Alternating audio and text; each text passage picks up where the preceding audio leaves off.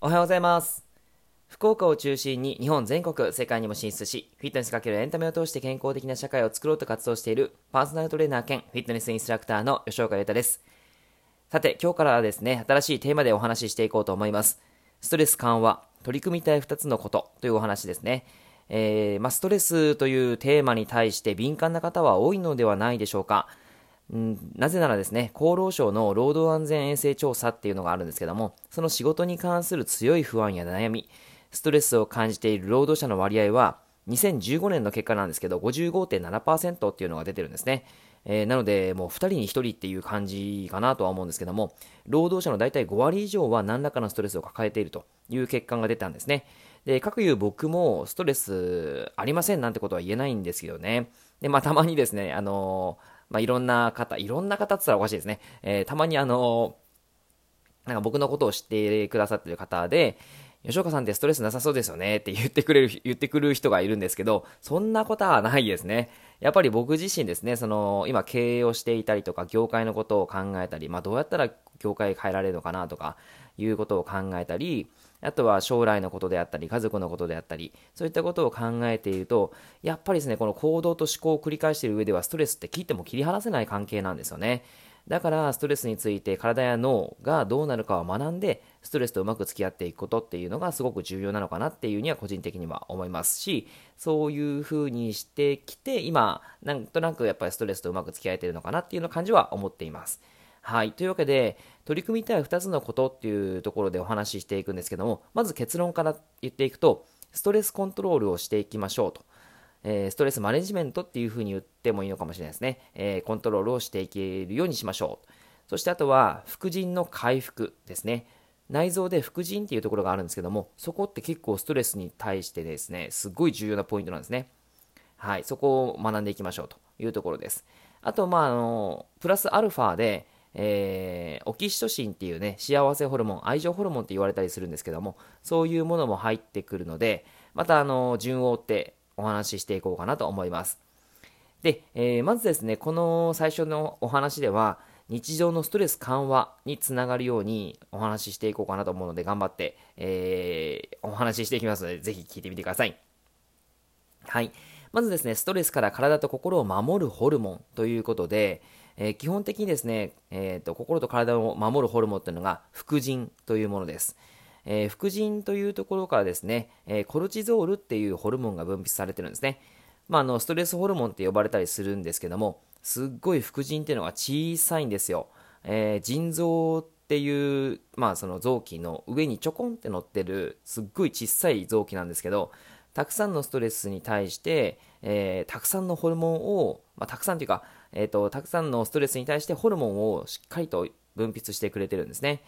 で、このコルチゾールって何かっていうと、まあ、基本的にやっぱりそのストレスが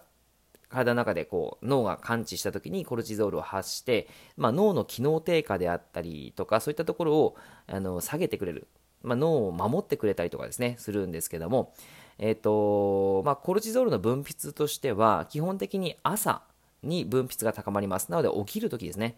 で、えー分泌が高まってでだんだんですね日中過ごして、まあ、夕方過ごしてっていう風に下がってくるんですね。分泌って一日中出てるんです分泌してるんですけども基本的に朝に分泌してそこからゆるりとゆったりとこう下がりながら分泌の度合いがですね、えー就寝時には一番低い状態になっていくと。そうすると睡眠の質とかもすごい良くなったりするんですね。ただ、えーいい睡眠ができていないとかですね、コルチゾールの分泌、まあ、異常という形になってしまうと、基本的にですね、起床時にめちゃめちゃ分泌が高い。そして、えーまあ、お昼ぐらい、そして夕方ぐらいも分泌がめちゃめちゃ高い。そして就寝時にもあんまり分泌が下がらない。っていう形で、基本的に常に多い状態でコルチゾールの分泌があると、やっぱりですね、体のき、まあ、体というか心に関して常にイライラしてしまったりとか、なんかこう気分屋って言われちゃったりとか、えー寝るときはもうなかなか寝れないとかですね、そういう状態になりやすいんですね。なので、コルチゾールの分泌っていうのが、その時は非常に高まっているということを感じてもらった方がいいかもしれないです。なかなか寝れないなっていう方はですね、そのコルチゾールの分泌が、えーなんとかこう抑えまあこうなんだか、なんていうか、なだらかにこうね、朝から落ちていかなきゃいけないかなっていう感じですね。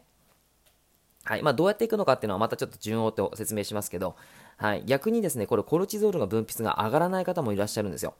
ということは、脳の機能低下を、えー、まあ、抑制できないという形になるので、脳がどんどんどんどんやっぱりこう、はっきり、なんていうかな、物事を、